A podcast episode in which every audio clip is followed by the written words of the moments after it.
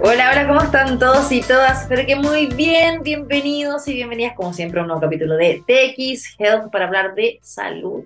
Bueno, hoy día quería comenzar el programa sobre, mm, bueno, contándoles que me tiene impactada lo que está pasando en Estados Unidos, ¿no? O sea, ustedes saben que allá están en la época de invierno, en, bueno, otoño-invierno, ¿no? Con todo lo que está ahora aconteciendo con la influenza. Y de hecho había un gráfico que se estuvo em, promocionando y publicando en las redes sociales sobre cómo están colapsados los sistemas de salud con la nueva influenza que está circulando en el hemisferio norte y que de hecho nunca, nunca en una década habían tantos casos como ahora y sobre todo hospitalizaciones. Y eso nos pone también en alerta de lo que va a pasar acá, porque siempre esas cepas de influenza son las que después llegan acá a Chile y con las cuales se hacen la vacuna para eh, prevención. Y claramente, si bien ahora tenemos un pic de influenza que es el que está llegando a eh, muchas partes de la población y que tiene a muchas personas enfermas y también complicada, bueno, hay que ver cómo se va a comportar la influenza que va a circular el próximo año. Así que nada, estar atentos, la invitación es a vacunarse. A mí me eh, pasa que cada año, que no soy parte del grupo riesgo, que son los adultos mayores, las embarazadas y los niños, igual me vacuno. Uno puede comprar la vacuna contra la influenza, cuesta cerca de 12 mil pesos, 10 dólares no acá en Chile, y así uno puede eh, reducir la gravedad que tenga una enfermedad. Sabemos que las vacunas no evitan que nos enfermemos, pero sí podemos reducir los eh, impactos que pueda tener en nuestro cuerpo. Dicho eso, quería invitarlos a que nos sintonicen, vamos a tener un programa bien interesante, así que nos pueden escuchar como siempre cada martes y jueves de 12 a 13 horas y en txplus.com, en Spotify, en SoundCloud. Nos vamos a ir con la música y a la vuelta vamos a estar conversando sobre un tema que a lo mejor no tiene que ver mucho con salud, pero sí eh, tiene que ver con eh, un tema de salud mental, que es la violencia intrafamiliar, la, violencia de género, y claramente a las mujeres nos tiene muy afectadas quienes la sufren. Vamos a la música y a la vuelta hablamos. Vuelta después de esta canción, y hoy día queremos hablar sobre em, la violencia contra la mujer, ¿no? A nivel mundial una de cada tres personas es víctima de algún tipo de agresión de género, eh, según eh, han revelado ¿no? desde la Organización de Naciones Unidas, la ONU, y entre las violaciones a los derechos humanos más extendidas contra la mujer, eh, bueno, son muchísimas y la idea es prevenir. si bien este tema que hoy vamos a hablar no tiene que ver mucho con salud, que es nuestro foco que tenemos en el programa, pero sí queremos abordar desde cómo la tecnología puede ayudar ¿no? a prevenir este tipo de situaciones que con la pandemia han ido aumentando muchísimo, que por supuesto nos afectan en nuestra salud mental, como eh, de verdad nos puede generar desde depresión, ansiedad, eh, baja autoestima y un montón de otras situaciones que pueden terminar ¿no? Eh, con las personas, en este caso las mujeres, en el doctor, en el hospital y hasta incluso con la muerte. Bueno, queremos hablar de este tema con Cintia Lima. Ella es CEO de ThoughtWorks Chile, ¿no? que están apoyando desde la tecnología para erradicar la violencia contra la mujer. ¿Cómo estás, Cintia? Muy bienvenida. Bien, gracias, Andrea. Estoy muy contenta de estar aquí con ustedes Quero começar falando que sou, compartilhando que sou brasileira, então há um desafio acá del acento, del portunhol também, então qualquer dúvida, qualquer coisa que não quer dar tão claro, pode perguntar. Sinta-se livre para isso. Entendo muito bem o português, assim que... Que bueno, bueno, que ¿Y tú estás ahora en Brasil? Estou em Brasil, agora em enero llego em Chile para quedar-me, definitivamente em Chile. ¿En qué ciudad? Está, ¿Dónde, en qué lugar de Brasil estás? Recife, nordeste de Brasil. Ah, ¿Conoces? No, no, no, conozco muchos, muchos lugares de, de, Brasil, pero no he ido a Recife todavía. Es uno de los lugares que, que quiero conocer. Que te faltan, tienes que conocer entonces. de todas maneras. Mira, Cintia, yo quería poner un poco en contexto porque, bueno, el pasado 25 de noviembre eh, se conmemoró el Día Internacional de la Eliminación de la Violencia contra la Mujer. Y como yo decía, ¿no? hay muchas cifras que son alarmantes. De acá en nuestro país se han activado varios protocolos nuevos eh, para poder reducir ¿no?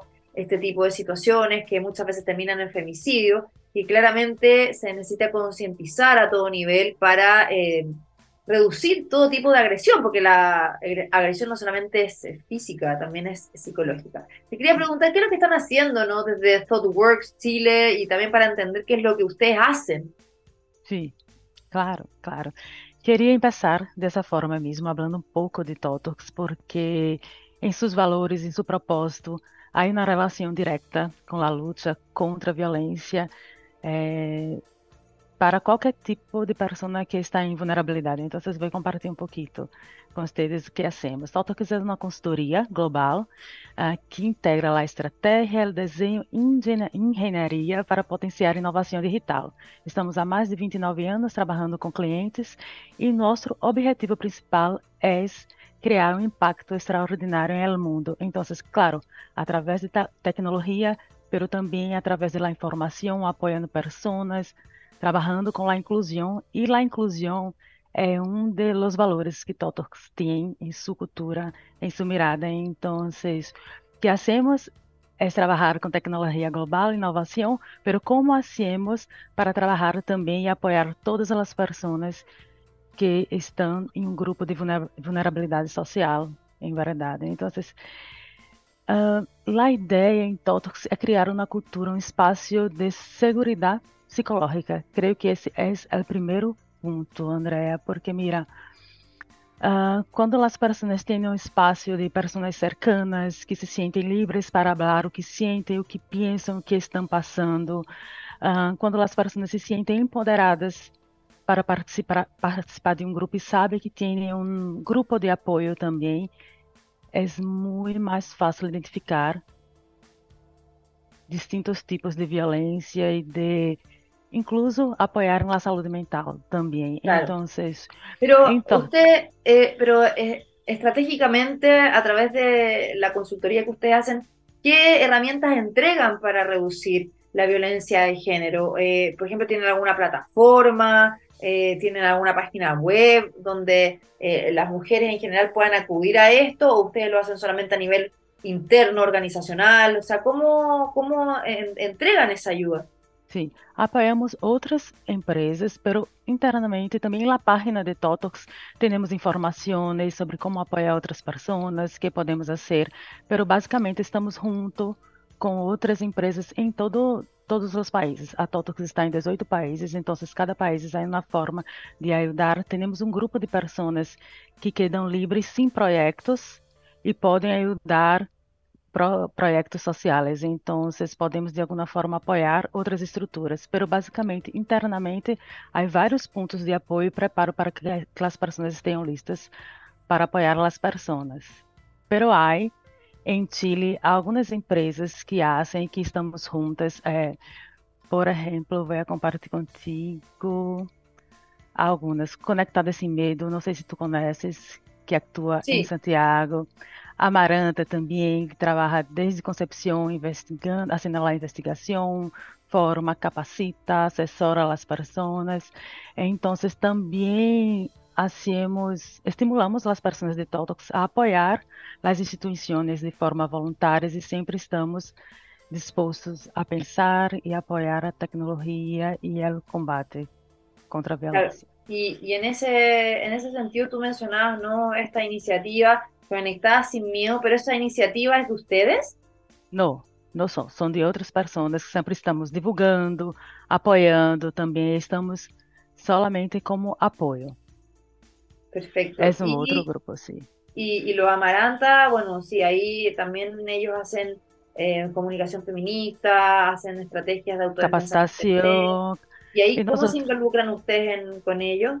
Nosotros utilizamos a partir da divulgação, em verdade. Não diretamente estamos conectados, pero estamos sempre divulgando internamente, principalmente divulgando os apps, as iniciativas, como podemos apoiá-las. Pero diretamente não temos hoje um app, um aplicativo que esteja em combate direto com as mulheres. São mais iniciativas internas para nossas pessoas e trazendo a informação e visibilidade do que podem ser, buscar e apoiar também externamente.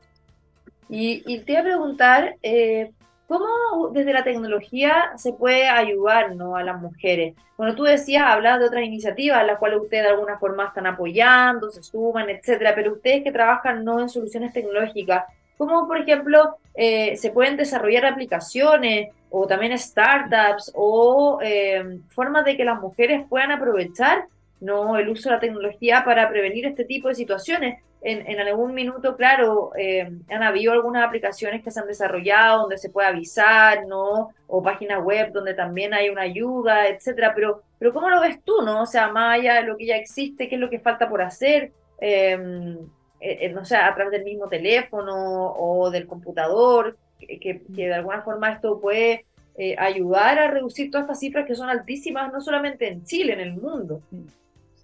Mas ferramentas nós, nós outros conhecemos, que são, claro, plataformas webs, apps que têm que ser, têm que ser acessíveis e asequibles, pero o ponto principal creio que é ampliar a visibilidade, porque hoje, aunque temos várias informações, várias redes de apoio, direcionamento, muitas vezes não chegam para as mulheres. Então, creio que nossa principal uh, desafio é tornar isso mais amplo, que as pessoas conozcam, que sintam a segurança, que tenham outros exemplos de como utilizar, como as coisas passam, e ter informação e conhecimento, Andréa, porque tu comentaste no início que não é só um tipo de violência, e algumas vezes, por não conhecer, as pessoas nem sabem que estão passando por um tipo de violência. Então, quanto mais essa informação chega para outras pessoas de uma forma simples, com uma comunicação direta, informando que se há várias humilhações, coisas que mulheres passam que são violências psicológicas, incluso vão saber que estão passando por uma situação como essa, vão identificar, porque algumas não identificam hoje em dia. Então, vocês vão identificar e vão buscar ajuda. Então, vocês creio que compartilhar a informação, que a informação chegue para todas as pessoas, que saibam utilizar, que sejam apps fáceis de utilizar para elas e que incluso trabalhem com a segurança dessas informações, porque mira, algumas mulheres têm medo, incluso, de avisar de que um ícone seja identificado em seu telefone. Então, además de criar esses apps, como criar de uma forma segura para que a mulher não corra risco em acessar, em pedir ajuda. Então, creio que o desafio é ampliar essa informação para llegar e também tornar aún mais seguro para elas. De todas maneras, ahora ustedes que también trabajan con empresas, eh, también se produce violencia de género en las empresas, por ejemplo, eh, entre los trabajadores, entre una jefatura, por ejemplo, o sea, un jefe con una, o sea, eso pasa muchísimo, con una trabajadora o entre compañeros? ¿Cómo se aborda eso? Sí, hay varios, además de la cultura, voy a hablar de cosas prácticas también, después hablo un poquito de la cultura, pero tenemos una política anti-acoso, uh, uma política também para que as pessoas hablem, que se chama Speak Up, basicamente para que a pessoa, qualquer tipo de desconforto incomodidade, comparta com os outros. Temos um código de conduta também, que funciona, claro, do que é permitido, do que não é permitido, quais são os limites.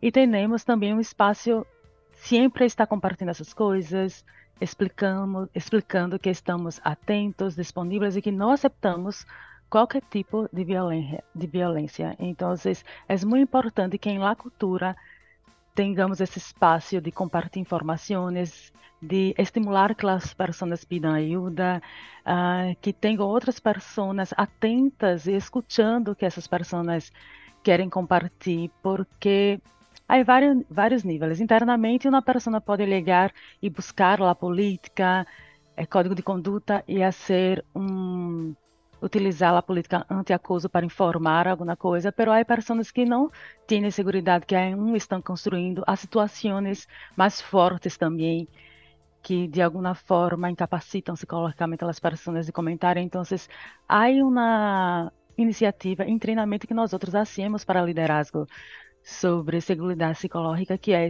como nós outros estamos atentos também às pessoas, como temos a empatia de escutar, de perceber seu câmbio de comportamento para fazer perguntas, para estar atento e para apoiá-la em esse caminho hasta fazer algum tipo de, de denúncia em relação a isso, porque não é fácil. Para algumas pessoas, talvez mais fácil, para a maioria, não.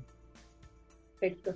Em, bueno, ustedes además eh, trabajan con inteligencia artificial, ¿no? Em, y en ese sentido, ¿se pueden desarrollar, por ejemplo, quizás software o eh, plataformas que a través de la inteligencia artificial puedan ayudar en este sentido? No sé, por ejemplo, dentro de una empresa que ocurran acosos, violencia y que esto pueda también generar una especie de denuncia, no sé, me pongo en, se me ocurre, ¿no? Algo, que se pueda, ustedes como hacen consultoría en eso, ¿cómo se, se, puede desarrollar? ¿Tú crees que falta todavía mucho desarrollo de la tecnología como para ir en la prevención de este tema y que se pueda usar ya sea software con inteligencia artificial, otro tipo de aplicaciones, ¿no? Plataformas que, también puedan ayudar a denunciar o prevenir? Sí. É uma boa invitação tua, tua incluso. Agora estou pensando isso, como podemos impactar ao mais, ademais de divulgar, comentar, reforçar e empoderar nossas mulheres e pessoas.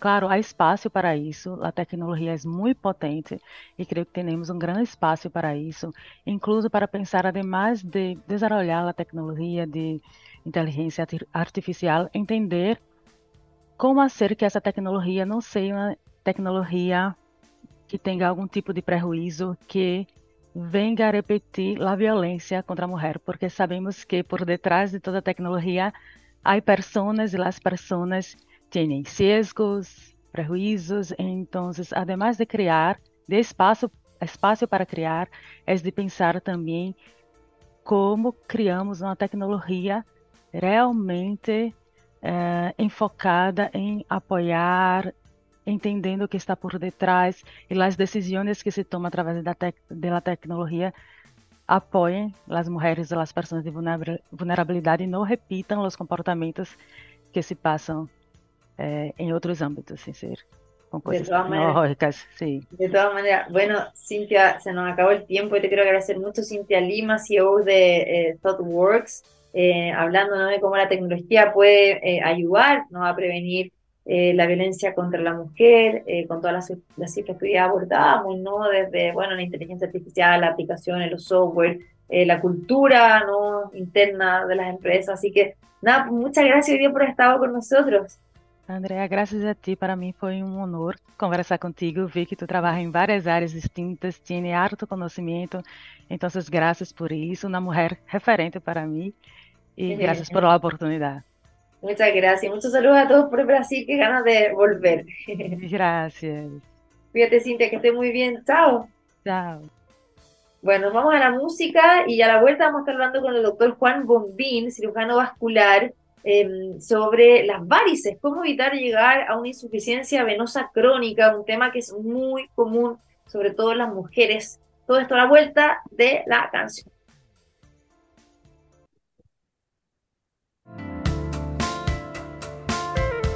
Bueno, ya estamos de vuelta aquí en TX Health después de escuchar buena música, como siempre, eh, Red Hot Chili Peppers, eh, recién escuchábamos.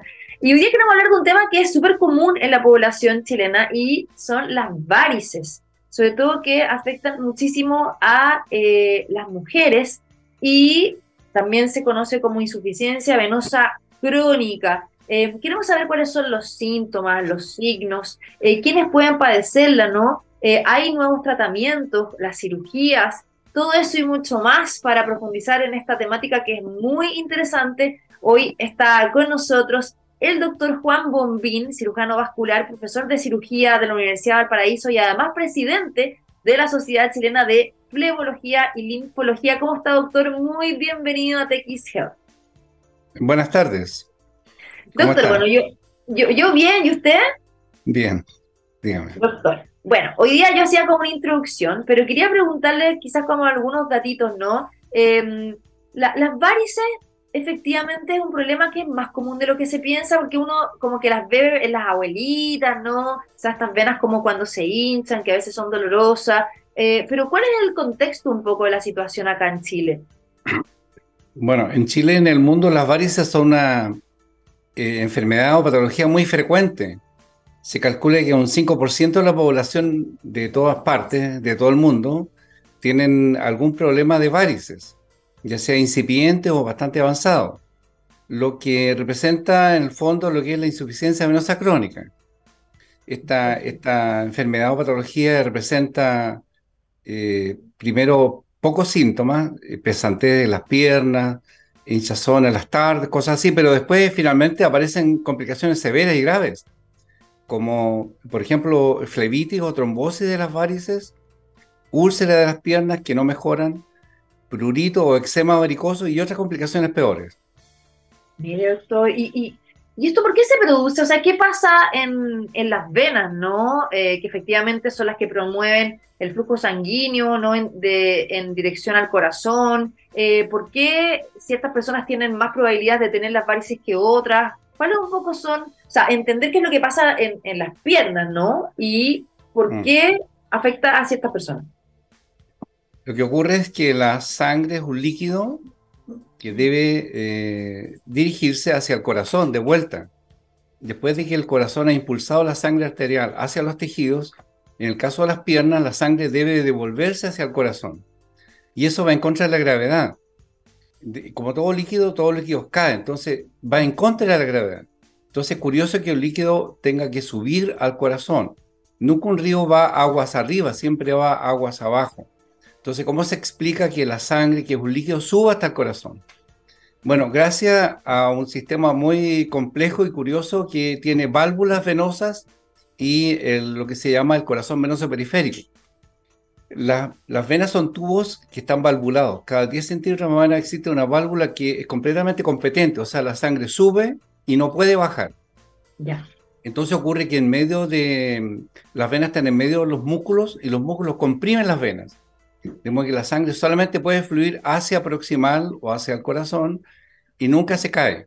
De modo que al ponerse de pie, que la sangre debería caerse porque es un líquido completamente, no se cae nada porque cada segmento de sangre se detiene en el segmento de válvulas que corresponde. Ah, y eso hace que se hinchen entonces. Lo que pasa es que la insuficiencia venosa crónica es fundamentalmente la insuficiencia valvular fallan las válvulas de las venas, de modo que la sangre sube al corazón, pero también refluye hacia abajo, hacia las piernas, de modo que ocurre una hipertensión venosa. Las venas, el sector más distal, eh, tienen mucha presión, eso se llama hipertensión venosa y eso produce edema de las piernas y produce también dilatación de las varices, de las venas, que se llama varices, y también provoca úlcera de la pierna, que se da en el sector más distal porque la presión aumenta igual que un globo de estos largos de payaso en el cual uno le pone agua arriba y el agua no se queda arriba, sino que baja hacia abajo y ya aumenta la presión en la parte más distal. Doctor, y, y claro, siempre uno ve como las mujeres, que somos las que más estamos con este problema, tiene que ver ahí, por ejemplo, las hormonas, el embarazo, eh, también un tema hereditario, ¿no? Eh, o genético, o también, no sé, en otros casos como el sedentarismo. ¿Qué factores influyen y por qué finalmente somos las mujeres las que más somos afectadas por esta condición? Mire, los hombres también tienen varices. Lo que pasa es que los hombres usan patrones largos por lo general y mientras más varices tiene, más patrones largos usan. Todo es verdad, eso no se le nota tanto. Eh, pero es cierto que el, está más descontrapesado hacia las mujeres. O sea, las mujeres tienen más varices porque eh, tienen varios factores que actúan sobre la aparición de esta enfermedad. Y como todas las enfermedades es multifactorial. En el caso de las mujeres ocurre el fenómeno de las hormonas que eh, tienen algún rol en, el, en la dilatación de las venas, pero fundamentalmente por los embarazos. El embarazo es un proceso en el cual el feto, eh, al estar muy prominente en el abdomen, comprime la vena cava inferior durante varios meses, de modo que está comprimida la vena y produce una hipertensión per se a todo el sistema venoso de ahí hacia abajo, de, digamos, de, la pelvis hacia abajo. De modo que si las venas tienen una constitución firme y fuerte, se van a dilatar y van a fallar las válvulas. Eh, por supuesto que influye también la constitución de la persona y la herencia, porque hay familias de varicosos y hay familias que no ah. tienen nada de varices. Exacto. ¿Y, ¿Y, esto es como en qué porcentaje? O sea, si, no sé, mi, mi abuela tenía muchísimas varices, ¿ya? Eh, mi mamá no tiene tanta. O sea, ¿en, qué porcentaje esto se repite? Claro, influye la herencia e influye el número de embarazos. Ah. Eh, con el, con el primer embarazo realmente aparecen un par de varices, pero en el, en el curso de los embarazos, como antes la gente se embarazaba mucho, tenían las familias cinco o seis hijos, las eh, mujeres terminaban con muchas varices. no solamente varices en la pierna, sino que varices abdominales y en otros sectores, porque se dilata todo el sistema venoso. ¿Y por qué el embarazo eh, produce eso? Eh, tal como le decía, el feto al crecer en el abdomen comprime la vena cava inferior, que es la vena que, al cual confluyen todas las venas de las piernas y eh, toda la sangre de la extremidad inferiores. Entonces ahí se comprime y está bloqueada durante muchos meses, digamos los tres últimos meses por lo menos del embarazo. Bueno, de hecho, como que uno piensa que las varices son solamente en las piernas y al final lo que usted está diciendo es que no solamente ahí, lo que pasa es que, claro, se notan más. Pero, por ejemplo, también salen varices en los brazos. Claro, bueno, hay varices en todas partes. Donde hay una vena puede haber una varice. Pero las venas de la extremidad inferiores ocurren porque uno está de pie. Ocurre por la bipedestación. El, en el fondo lo que pasa es que el ser humano está, construido como un cuadrúpedo que se puso de pie. Entonces la, aumentó la presión en las extremidades inferiores pero las extremidades superiores también están valvuladas. También existe el mismo sistema de protección de válvulas que en las extremidades inferiores. Ahora, hay otras eh, causas de varices en otros lugares, porque existen varices esofágicas, por ejemplo, varices gástricas, pero se producen por otros motivos, no por motivo de, falla valvular o eh, de estar mucho de pie. Perfecto. Doctor, eh, bueno, y usted también mencionaba que cuando no se tratan oportunamente pueden producir problemas ya mucho más complicados. Eh, esto, ¿qué sintomatología, digo, da, no? O sea, ¿cuándo ya preocuparse? Eh, ¿Cuándo consultar al médico? ¿Y en qué caso ya esto puede ser mucho más complicado? Bueno, es, es más complicado a la medida que las varices aparecen, como cordones o como no sé, eh, culebras o algo así en las piernas. Y ahí la varice está mucho más grande y la hipertensión venosa se hace mucho más patente. Cuando mucho más hipertensión venosa es mucho más frecuente que ocurra pigmentación de la pierna, se pone café o francamente una úlcera, o sea, abre una herida en la pierna que no mejora, no cicatriza nunca. Doctor, ¿y esto es reversible? Porque, claro, uno puede decir, bueno, se hinchan las venas, ¿no? Eh, las válvulas y después ¿Esto puede como volver a su estado normal o ya la única forma de que esto eh, termine es con una cirugía? Yo conozco mucha gente que se ha hecho cirugía que finalmente se termina sacando, ¿no? Eh, las varices. Claro, la verdad es que la cirugía hace muchos procedimientos diferentes, pero lo que combate la cirugía es el combate de la hipertensión venosa, de modo que se bloquea el punto de reflujo por el cual la sangre va hacia distal porque las válvulas están mal. Entonces, si la safena interna, por ejemplo, por decir una de las venas, o la safena mayor, o la safena menor están incompetentes, uno hace una cirugía sobre ese punto en particular y nada más. Además de eso, puede hacer una flebectomía de las venas que están superficiales o aplicarle algún método químico como poliocanol en espuma o alguna otra cosa para eh, que esas venas superficiales que se ven visibles se eliminen también. Ya, o sea, esta muchos métodos de, muchos métodos quirúrgicos, muchos métodos de tratamiento. O sea, claro, esta terapia de compresión, que son estas medias o calcetines de elasticidad graduada para uso diario, o sea, de hecho son como similares a las que nos entregan cuando hacemos viajes largos en los aviones, eh, fármacos, me, imagino, ¿no? Para disminuir también el edema y los síntomas, aliviarlo, y ya las terapias, como usted decía, eh, quirúrgicas, ¿no? Y está también la fisioterapia, ¿no? Que es un tratamiento más complementario. Claro. Bueno, inicialmente el, tratamiento podría ser uso de medias compresivas. La media compresiva tiene mayor presión a nivel del tobillo que en la pierna. De modo que eso permite que, como hay una diferencia de presión, el líquido de la pierna suba, porque tiene más presión hacia distal, a nivel del tobillo. Y eso es muy útil cuando está comenzando y para las molestias, por los viajes largos, tal como se mencionó. Y también existen medicamentos que aumentan el tono venoso, como la diosmina, el dobecilato de calcio. También se puede usar. Pero cuando está más comprometida la cosa, realmente los tratamientos son eliminar el punto de reflujo y eliminar las varices que han aparecido. Para eso existe la escleroterapia con espuma, eh, que se usan varios medicamentos, el poliocanol, el sulfato de sodio, y eh, las cirugías que consisten en bloquear los, puntos de reflujo de, la, de, la vena, de las venas mayores, digamos. Ahora, el problema es que uno de repente interviene un punto y, mejora las varices en ese momento, pero después pueden aparecer por otro lado, entonces hay muchas Eso te iba a preguntar. vuelve. Claro, eso le iba a No que preguntar. o vuelva sea, lo que uno ha operado, lo que uno opera generalmente queda definitivamente bloqueado, pero puede, pueden aparecer eh, venas que se, están normales en ese momento, se hacen varicosas en el curso del tiempo. Ya, perfecto. O sea, se vuelven al final eh, varices otras venitas y que claramente, o sea, como que tampoco uno puede estar como haciéndose cirugía constantemente.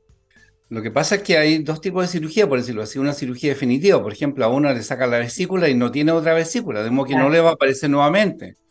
O no sé, pues si en un accidente pierde un dedo, no le va a aparecer un nuevo dedo, eso, eso es definitivo. Pero las varices no se operan las, todas las venas. Se operan solamente las venas que están alteradas, porque existe una malla de venas que es necesario para que la sangre retorne al corazón. De modo que cuando uno opera varices, opera las que están malas. Pero eso no significa que en el futuro, especialmente si la herencia es muy potente, no vayan a aparecer eh, eh, varices en otras venas que en ese momento estaban sanas. Exacto. ¿Y hay alguna edad donde empiezan a aparecer o puede ser desde ya personas jóvenes? No, la mayoría de las veces aparecen, digamos, de los 30, 40 años más hacia adelante. Ya. particularmente las mujeres cuando han tenido un bebé. Pero eh, pueden aparecer varices a cualquier edad, pero generalmente son de otra causa. No son, no son el motivo del- de, la varices esencial o idiopática que estoy mencionando. Ya. Cuando hay varices en las personas, en los niños o en personas muy jóvenes, se debe a problemas que son eh, de repente hereditarios o malformaciones arteriovenosas u otras causas que no son las típicas de las varices. Ya, eso es bueno. motivo consulta también, por supuesto. De todas maneras. Doctor, bueno, es importante, me imagino, prevenir. ¿Se puede efectivamente prevenir con eh, la mantención de una circulación venosa eh, adecuada en las piernas? Claro, por supuesto. El, el- el mejor eh, tratamiento para evitar las varices es caminar, porque al caminar se mueve el, el corazón venoso periférico, o sea, se mueven los músculos y eso comprime las venas y aumenta la circulación. Una, la peor posición es estar todo el tiempo de pie, todo el tiempo sentado, como muchas veces ocurre que hay gente que está trabajando a la computadora todo el día, entonces pueden aparecer varices en el curso del tiempo. Eh, eso no es infrecuente.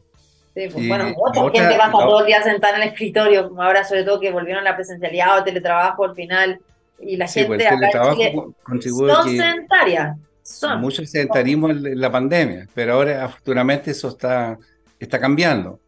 Otro hecho importante el, el- peso. El exceso de peso también produce varices porque existe una hipertensión venosa, una hipertensión a nivel del abdomen que impide que suba adecuadamente la sangre. Eh, eso también influye.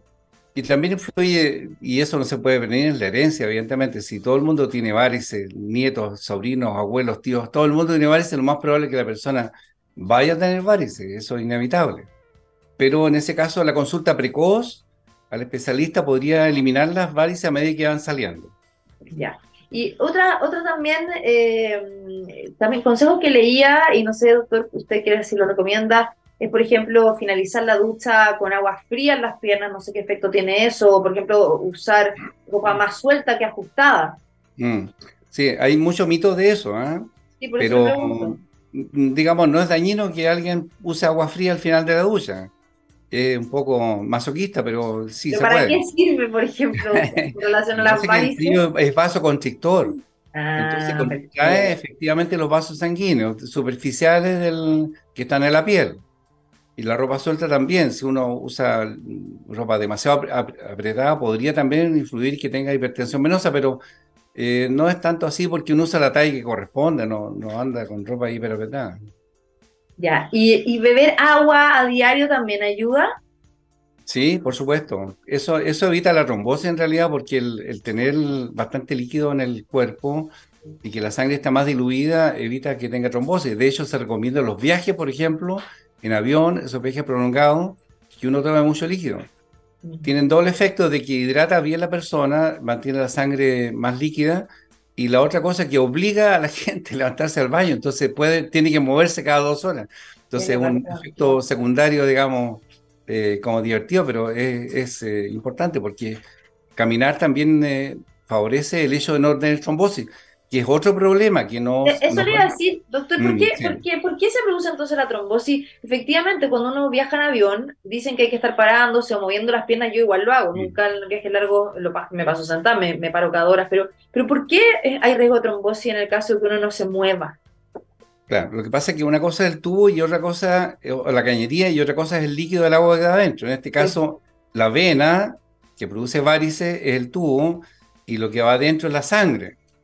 Entonces, la sangre es un líquido muy viscoso. La sangre es un líquido rojo, un líquido rojo y caliente, tal como dice la, la- la escuela primaria, pero además es viscoso. Entonces, es como una gelatina antes de hacerse la gelatina. Entonces, corre lentamente porque es muy viscoso. De modo que si uno queda mucho rato de pie eh, o sentado quieto, entonces se encharca esa sangre en las venas y se produce la, el coágulo, que es la trombosis. digamos. Entonces, si uno mueve las piernas, entonces va aclarando eso, lo va movilizando y no se, no se hace el coágulo. Perfecto. Qué interesante, doctor. O sea, súper bueno todo lo que nos ha hablado. Eh, y, y por último, ya para ir cerrando, nos queda poquito tiempo. En esta época, ¿no? De verano, el calor también hace que se nos hinchen mucho las piernas. ¿Tiene relación? Lo que pasa es que, que se hinchan las piernas en la tarde es algo normal, normal. Lo que pasa es que uno está compuesto de 60% de agua. Entonces el agua está compartimentalizada en el cuerpo, no es que esté libre, pero va bajando lentamente en el curso del día. Entonces en la tarde es normal que las piernas estén, un- lo- los tobillos estén un poquito hinchados, qué sé yo, eso es habitual. Cuando es en exceso, eso, es- eso es patológico.